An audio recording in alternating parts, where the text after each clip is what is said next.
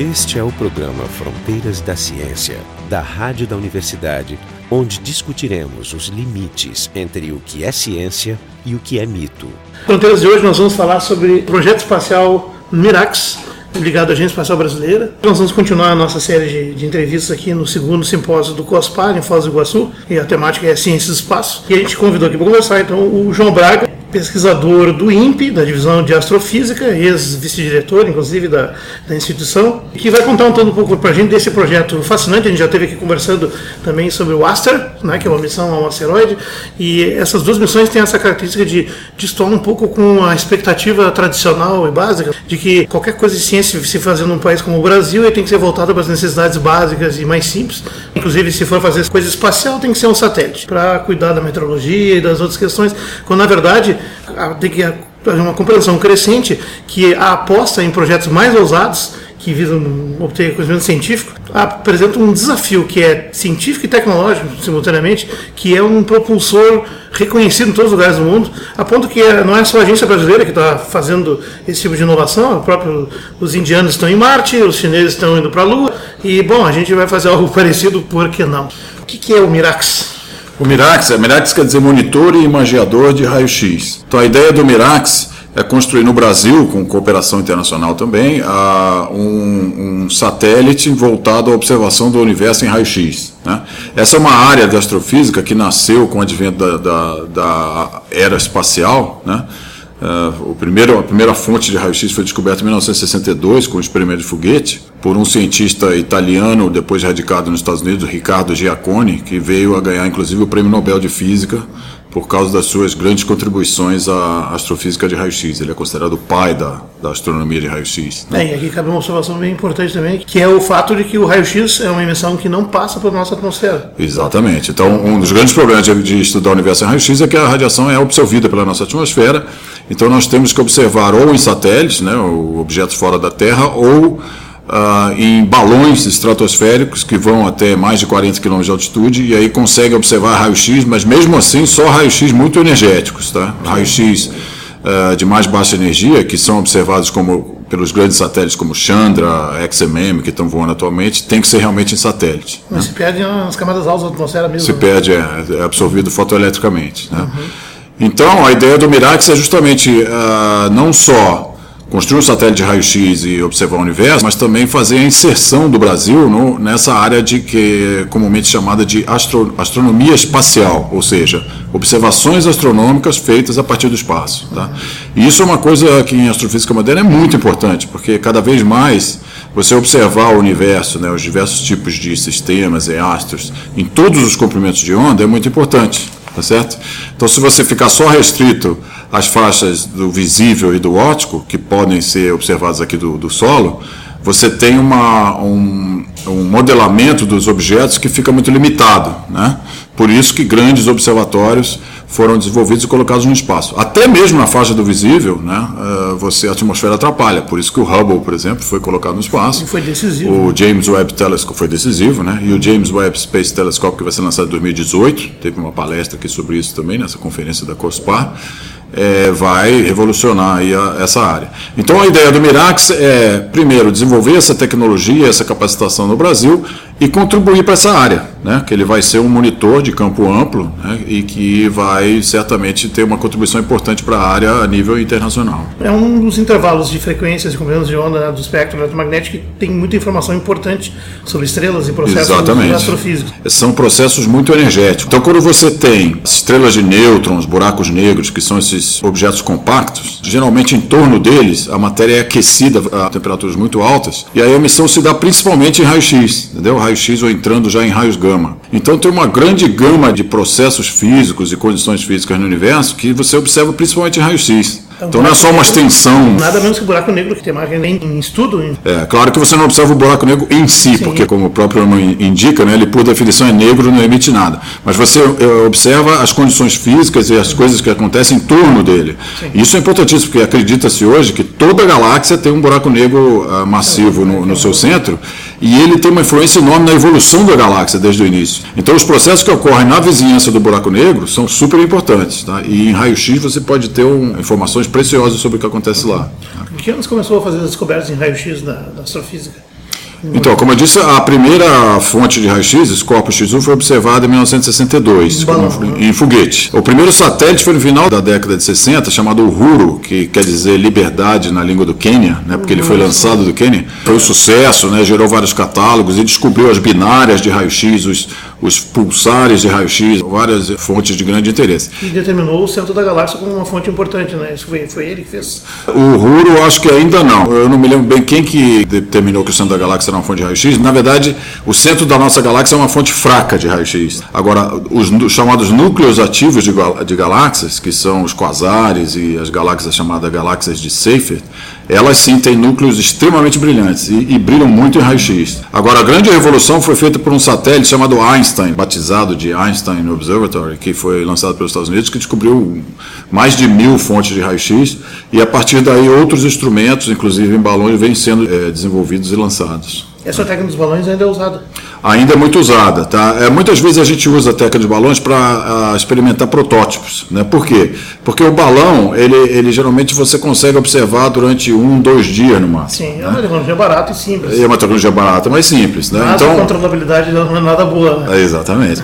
Então, como eu tô, a gente está fazendo isso também no caso do Mirax, né? A gente está desenvolvendo o Proto Mirax, tá? Ah, pois é, o No ta- qual- está sendo testado no balão. No balão. É, então a gente vai lançar já daqui a um ano um conjunto de detetores de raio-x montados numa câmara que faz imagens e vamos lançar no balão e testar toda uma série de tecnologias que vão ser futuramente então embarcadas no Mirax. E, bom, falando então no desenvolvimento dele, e isso é uma característica importante, né? qualquer projeto dessa magnitude, com os problemas não resolvidos e, obviamente, um custo grande, né? ele leva muitos anos. Tem uma longa história de aprovação inicial dele, e ele Tem. está planejado para sair em, em que ano, nesse momento? Então, nesse momento, nós temos esperança que em 2020 a gente espera que seja lançado. Desde o ano 2000, já há 15 anos que eu venho desenvolvendo esse projeto, ele apareceu em resposta a um- uma espécie de anúncio de oportunidades interno no INPE. E a ideia era a seguinte: o INPE estava começando a desenvolver seus satélites e chegou-se à conclusão, na minha opinião muito acertada, de que os grupos científicos do INPE deveriam propor também pequenas missões de satélite. Como você colocou no começo do programa, a ideia é desenvolver não só satélites que sejam diretamente úteis à sociedade, digamos assim, de sensoriamento remoto, de uso em meteorologia e tal, mas também satélites científicos. Então, cada departamento da Coordenadoria de Ciências Espaciais propôs uma missão e o meu projeto do Mirac foi aprovado, né, como uma missão na área de astrofísica. Inicialmente ele era para ser um pequeno satélite da ordem de 200 quilos, depois houve uma evolução dessa ideia de fazer um satélite maior, com instrumentação de pesquisas atmosféricas também, junto com o Mirax, mas isso acabou voltando atrás e agora o Mirax voltou a ser um projeto de uma missão dedicada, da ordem de, de 150 a 200 quilogramas. Tá? Bom, na área de monitoramento, sensoriamento remoto, há um lançamento ano que vem, né? O Amazônia, né? Sim. E o INPE está bastante envolvido. Na verdade, o INPE que está fazendo tudo, né? né? É, Tá quer dizer, com a, tudo. com a indústria brasileira também, né? Ele tem uma plataforma, plataforma multimissão. digamos, um esquema básico de, de montagem, seria Isso, isso. que você pode reutilizar essa ideia de fazer o Mirax nessa mesma linhagem ou ainda não está claro? Na verdade, as primeiras plataformas, o primeiro satélite seria, seria chamado EQUARS, satélite de pesquisa equatorial em geomagnetismo, geofísica e aeronomia, seria montado numa plataforma menor, baseada num, num acordo que a gente tinha com a França. Essa plataforma ia ser repetida várias vezes. Então, a segunda vez seria o Mirac. Depois essa coisa evoluiu para usar, como você falou, a plataforma multimissão, que é um Não chegou a bus. ser lançado aquele então. Não chegou a ser lançado, não foi lançado até hoje. Ah, Aí houve a ideia, que fez sentido na época, né, de, de você usar uma plataforma que o INPE já vinha desenvolvendo, já, já está- estava num estágio mais avançado, mas é, é um satélite de 500 quilos, um pouco maior, né, que é essa plataforma multimissão. E o primeiro lançamento dela deve ser com a Amazônia 1, eu acho que ano que vem, ou talvez daqui a dois anos. falando de 2016. É. E essa plataforma já está bem desenvolvida, com vários subsistemas já integrados e funcionando. E foi feita uma compra de um sistema de controle de atitude, que era o que o Brasil não tinha ainda, numa empresa argentina chamada Invap. Né? Então foi feito um acordo com a Argentina, que tem muita tecnologia da NASA. E, aliás, essa é uma tecnologia super estratégica ninguém dá. É, super É, estratégica. é. estratégia do ponto de vista militar, vamos dizer assim. Exatamente. Se controla isso, controla o míssil. Então, eu imagino que tem muito melindre nessa É área. muito né? melindre, sim. Então, a ideia agora é o Mirax voltar a ser lançado numa plataforma menor, que o INPE está planejando desenvolver rapidamente, né? E, de novo, ele vai ser segundo, o segundo lançamento dessa plataforma menor, o primeiro deve ser esse Equors. Então, a gente está tentando ver se até 2020 e tal já dá para ter um lançamento. E esses Cybers? Cybers. Cybers, ele já Cybers. foi lançado no... O Sibers é um programa grande com a China, que foi assinado em 88, eu acho, e o primeiro lançamento se deu em 99, se eu não me engano, 98. E já foram quatro lançamentos. Sim, já tem quatro Só que esse- esses são plataformas de satélite é, de uma tonelada e meia, né, uma coisa maior. O Brasil primeiro participou com 30% dos dois primeiros e depois com 50% do desenvolvimento. Então o Brasil, com a indústria brasileira, desenvolve câmaras, eh, estrutura, né, painéis solares, etc., para esses satélites. Então, tudo que está me dizendo, nesses anos todos, vários projetos foram implementados com tecnologias desenvolvidas aqui Uhum. e várias tecnologias foram desenvolvidas para projetos que acabaram não vendo a luz do dia.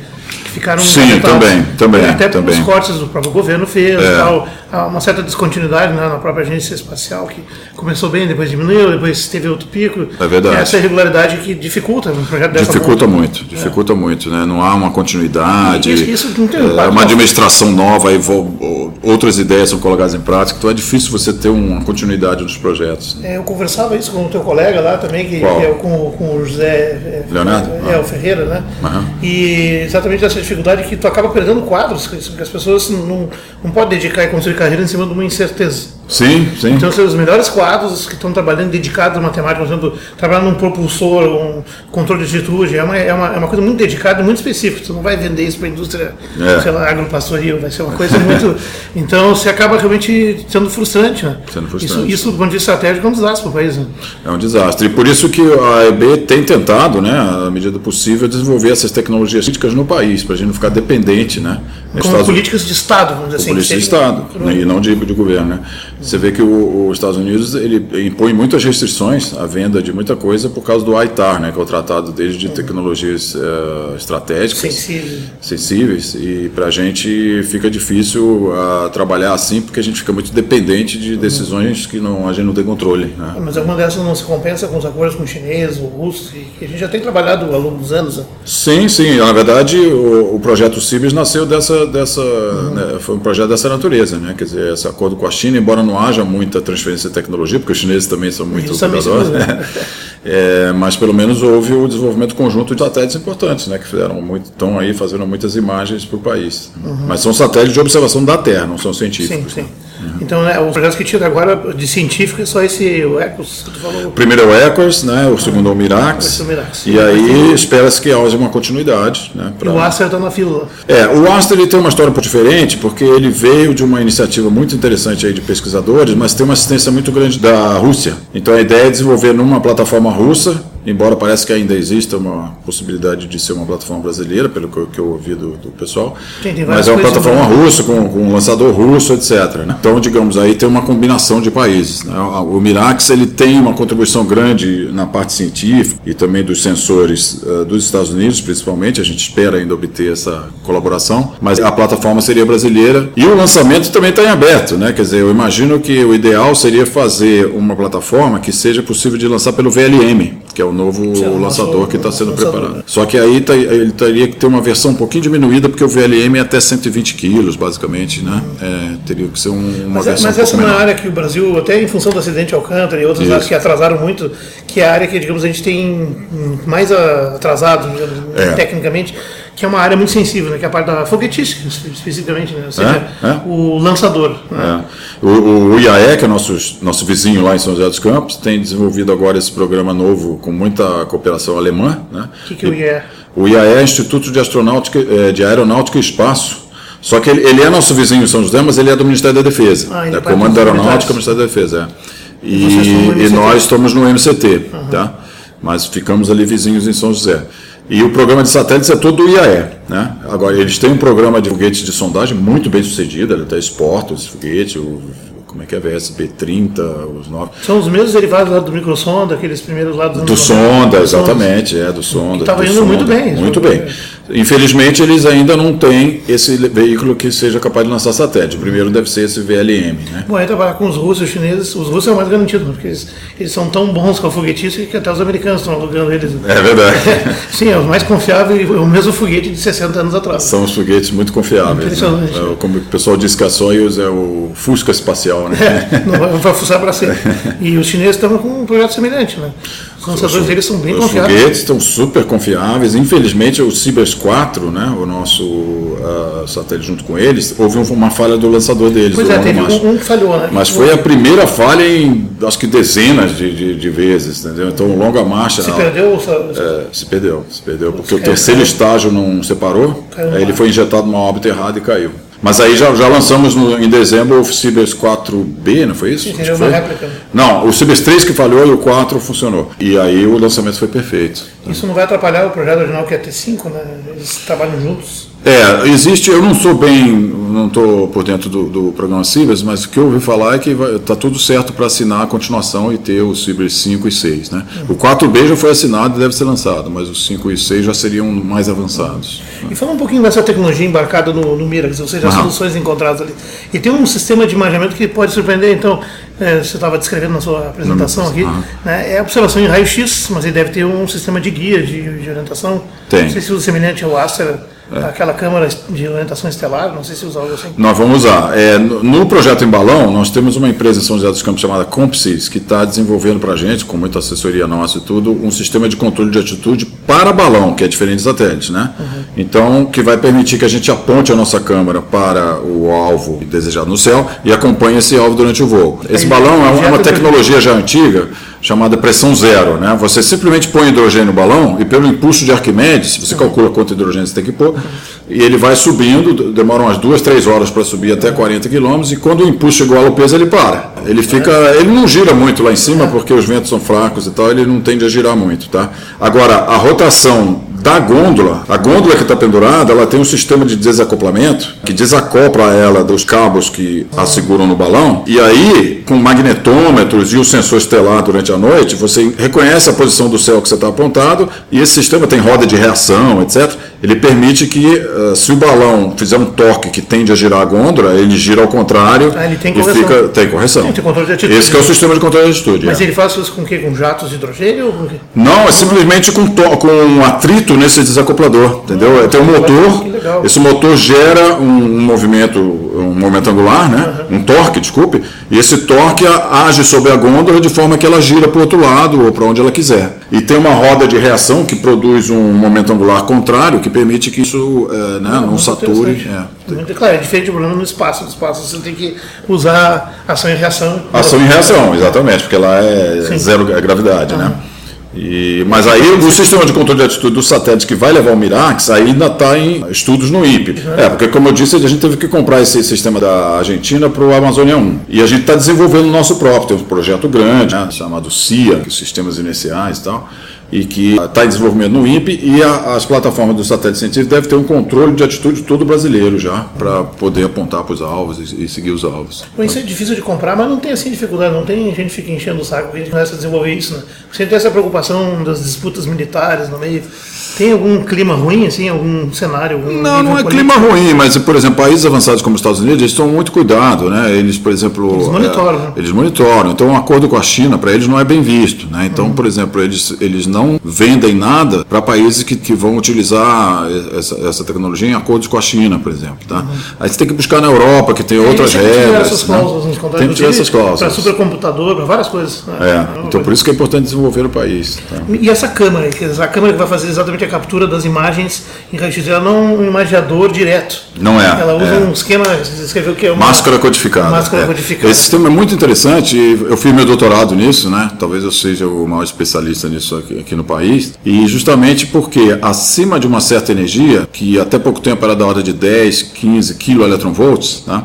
você não consegue mais desviar os fótons via espelhos. Entendeu? Porque como é que você usa um, te um telescópio grande? Você tem um espelho primário, né? Que reflete os fótons e pelas leis da ótica geométrica permite então focalizar aquele grande número de fótons, quanto maior a abertura do telescópio, mais luz você pega, num detetorzinho lá no foco. Então o que acontece? Os telescópios de raio-x em energias mais baixas, desde o do, do, Observatório Einstein, que eu te falei agora há pouco, eles usam o que é chamado princípio de, de reflexão rasante. Né? Então você consegue refletir desde que seja em ângulos bem pequenos, tá? quase em voo rasante, digamos assim, com o um espelho. E aí a sua distância focal é muito grande, então são instrumentos complexos. Recentemente, o satélite NuSTAR da NASA conseguiu que essa tecnologia seja estendida até 80 kV, tá? e é um satélite que está funcionando agora, muito bom e tal. Só que esses são imaginadores complexos, caros, né, que têm uma complexidade de apontamento muito grande, o New Star tem lasers e uma metrologia enorme, e ainda estão limitados até 70, 80 kV. Já a técnica de máscara codificada é completamente diferente. O que, que ela faz? Ela não tem espelhos nem lentes, nada disso. Tá? Você tem um detetor e, em vez de você simplesmente colocar ele e apontar ele para uma posição do céu, porque o raio-x, quando interage no detetor, você não tem como saber a direção de onde ele veio, certo? Ele simplesmente interage ali e gera uma nuvem de carga ou uma luz, se for uma fotoamplificadora. Então você põe um anteparo a uma certa distância com um grande número de aberturas. Esse anteparo é de chumbo, geralmente, porque o uhum. raio-x não passa pelo chumbo. Então, o que na verdade você projeta no seu detetor, que tem a capacidade de registrar a posição de interação, mas não o ângulo não a direção de incidências. Você projeta uma espécie de sombra dessa máscara. E aí, dependendo da, da direção de onde vêm os fótons das fontes astrofísicas de interesse, essa máscara é desviada para um lado ou para o outro. E aí você tem que ter um processamento computacional que se baseia nessa distribuição de aberturas da sua placa para reconstruir essa imagem. Isso tem sido usado já em alguns satélites, né? tem outros funcionando agora que trabalham desse jeito, e o Mirax vai usar esse tipo de imaginamento que é muito adequado para imaginamento em altas energias e permite que você construa telescópios de amplo campo de visada. Então o Mirax, por exemplo, ele vai ter 60 graus por 60 graus. Uhum. Nenhum dos outros faz isso. Pois é, quantos aparelhos, quantos instrumentos tem em órbita funcionantes ainda? Deve ter o quê? Uns 4 ou 5? Uns 4 ou 5. Hoje você tem na faixa de raio-x, que a gente chama de moles, até 15 kV, grandes, dois grandes observatórios, o Chandra, que é americano, e o XMM, que é europeu. XMM Newton em homenagem a Newton. Essas missões já estão há muito tempo funcionando e tem feito uma missão maravilhosa aí para a astronomia da RX. Na, acima dessa, dessa faixa, que é a faixa do Mirax, você tem o SWIFT, que é um instrumento de detecção de gamma ray bursts, que são essas explosões de raios gama no universo. E tem também o Integral, que alguém também apresentou nessa reunião, é, que é um observatório europeu de raios gama, que também ah, funciona nessa faixa do Mirax, aí, que a gente chama de raio-x duros. É, tá? que o MX sobrepõe é, nessa região. Sobrepõe nessa região. Além disso, tem o New Star que eu falei, então eu já falei, quatro, né? Swift New Star. E recentemente foi lançado o primeiro satélite astronômico indiano, chamado AstroSat, que é muito interessante também. E tem uma câmera parecida com a do Mirax, só com um campo menor, de 6 por 6 graus. Tá? Então o Mirax vai, ser, vai fazer o um mapeamento de amplo campo de visada, e então a gente espera mapear o céu muito completamente né, com essa missão. Esse NuStar já foi lançado? Já foi lançado, dois anos atrás. Me chamou a atenção a pergunta de um colega americano, até que fez no final da sua me colocou eles como meio que competidores em alguns aspectos. Não quanto ao campo, mas eles têm algumas coisas convergentes. Tem convergência. A faixa de energia é, é, convergente, porque eles, eles vão desde raio-x moles até 80 kV, só que o Mirax vai até 200. Tá? Então a gente tem uma faixa de energia que é superior na parte de cima ao NuStar. O NuStar é, é cerca de 100 vezes mais sensível, tá? mas é porque ele usa focalização de fótons. Agora, o campo dele é pequeno, é coisa de 1 por 1 grau, alguma coisa outro assim. Tipo de então é outro tipo de trabalho, outro tipo de observação. Né? Por exemplo, o Mirax ele pode ser muito bom para detectar alvos para o NuStar. Por exemplo, se a gente está lá observando com o Mirax e vê que uma fonte conhecida de raio-x de repente passou a brilhar muito, porque essas fontes são transientes, então, ou seja... Os GBRs aí é exatamente... Tem o GBR. Então, os gamma ray bursts... É, o Mirax vai servir então para monitorar. Vai servir para monitorar os GBRs. Isso é fantástico, Só que a... você pode monitorar uma área grande e tem mais chance de. Tem mais chance de observar. Porque são é. pouquíssimos que se detectam. Da ordem de um por dia explode algum lugar do universo, tá? O problema é que não tem ninguém observando o tempo todo. Naquela direção. É. Então o Swift, que é especialmente dedicado a isso, observa cerca de 50 por ano, né? mais ou menos assim. A gente vai ter uma capacidade de 20 por ano, talvez. Agora, além disso, a, o principal foco do Mirax não são os GRBs, são o quê? São essas fontes de raio-x que, ao contrário das, das estrelas normais no óptico, elas são variáveis. A gente chama de transientes porque elas acendem e apagam Sim. em diferentes escalas de tempo, entendeu? Então é muito importante ter instrumentos de campo amplo fazendo esse monitoramento, até para servir de alerta. Então, por exemplo, você vê uma fonte lá associada a um buraco negro, que de repente passou a brilhar muito, opa, você dá um aviso para o New Star, fala, New Star, aponta para lá, vê o que está acontecendo naquele. Entendeu? E tem essa questão do, do, da cobertura do céu, que ele vai dar muito grande também, né? Uma grande cobertura do céu. Por quê? Porque ele tem campo amplo, a gente vai estar numa órbita equatorial baixa que vai ter, vai a, a cada 90 minutos a gente vai mapear uma faixa do céu de 360 graus, que é uma volta completa, por 60. Quantos tá? quilômetros de altura? É, são 550 quilômetros. É a nossa órbita desejada. A gente não, não sabe porque isso não está definido totalmente. Vai depender da plataforma também. Vai depender da plataforma. Tá? E aí você vai ter um grande uh, espaço de descobertas, que é uma espécie de espaço em que um, um eixo é o tempo, tá? e o outro é a região do céu que você observa. Então, se você observa a grande região do céu por uma grande fração do tempo, seu espaço de descobertas é grande, entendeu? Qual é a resolução temporal dele? 10 microsegundos. É claro que para você ver eventos que variam muito rapidamente, depende de quantas fotos você observa. Se a configuração final que a gente pretende usar for a que vai realmente voar, a gente vai ter uma grande resolução temporal para observar esses fenômenos que variam em milissegundos, uhum. né, pulsares de milissegundos. Esses, eh, essas explosões de raio gama, que seria uma tradução para GBR, né? É. Elas tendem a durar quanto? As explosões de raio gama, elas duram de frações de segundo até vários minutos. E realmente o Swift tem observado agora que eles chamam de very long, né, muito longo, GRBs. E elas são classificadas geralmente de dois tipos. As que duram até aproximadamente dois segundos e as que duram mais de dois segundos. Por que isso? Porque tem uma, uma população diferente. Quando você faz a distribuição de brilho, você vê que tem duas populações. Dois tipos espectrais. Dois tipos espectrais. Essa de menos de dois segundos tem um espectro mais duro, que a gente chama, ou seja, tem mais fótons em altas energias. E os modelos principais para isso são de coalescência de objetos compactos. Ou seja, estrelas de nêutrons ou buracos negros elas quando estão numa órbita muito fechada, muito próxima uma da outra, essa órbita vai diminuindo por efeito de emissão de ondas gravitacionais, até que eles coalesçam, se fundam, tá certo? E acredita-se que isso vai gerar uma explosão muito forte de detectada em ondas gravitacionais. O, o detetor LIGO e, e, Virgo, que são dois detetores de interferometria, né, de, de laser, que espera-se que eles vão começar a detectar ondas gravitacionais, porque eles vão aumentar muito a sensibilidade. E aí, com uma experiência tipo o Mirax, você faz a, a observação conjunta. Claro. Tá? Aí você dá suporte à teoria de que os gamma ray bursts de, de curta duração são de fato provenientes dessas coalescências e também faz com que esses eventos de ondas gravitacionais tenham um suporte grande de que eles sejam, tenham sido gerados por essa coalescência. Quer dizer, um confirma o outro, entendeu? Ah, e aliás, esse, esses fenômenos assim podem ser repetitivos nas estrelas? Não, não, porque geralmente, é, por exemplo, essas coalescências acontecem uma vez só. Né? Pois é. Elas gerou, é, coalesceram, gerou um buraco negro e morreu. Tá? Então, e os de longa duração.